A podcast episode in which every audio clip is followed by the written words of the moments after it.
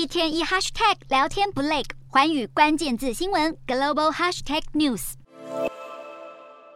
捷运缓缓开进车站，开启闸门，乘客上车。这是台湾人每天通勤上下班最常见的景象之一。但是对南亚国家孟加拉大部分民众来说，却是他们人生第一次体验。孟加拉全国第一条捷运，当地时间二十八日通车启运。捷运开通对孟加拉首都达卡民众来说意义非常重大，因为这一座城市人口就多达两千两百多万人，几乎相当于台湾全国总人口。城内道路无时无刻都车满为患，让通勤成了当地民众挥之不去的噩梦。此外，频繁的示威抗议活动以及雨季倾盆大雨，时常加剧交通拥塞问题。研究人员表示，达卡每年因为塞车造成的经济损失就高达三十亿美元。要从繁杂的都市开辟高架捷运，工程势必浩大。孟加拉首条捷运斥资新台币八百六十二亿元，历时整整六年才完成。接下来，当地政府还计划在二零三零年以前扩建至六条路线，开设超过一百座车站。虽然车上乘客满面笑容，但这却是他们生活中非常难能可贵的喜悦。乌俄战争与疫情的双重夹击，让经济脆弱的第三世界国家债台高筑，陷入金融危机。孟加拉就是其中之一。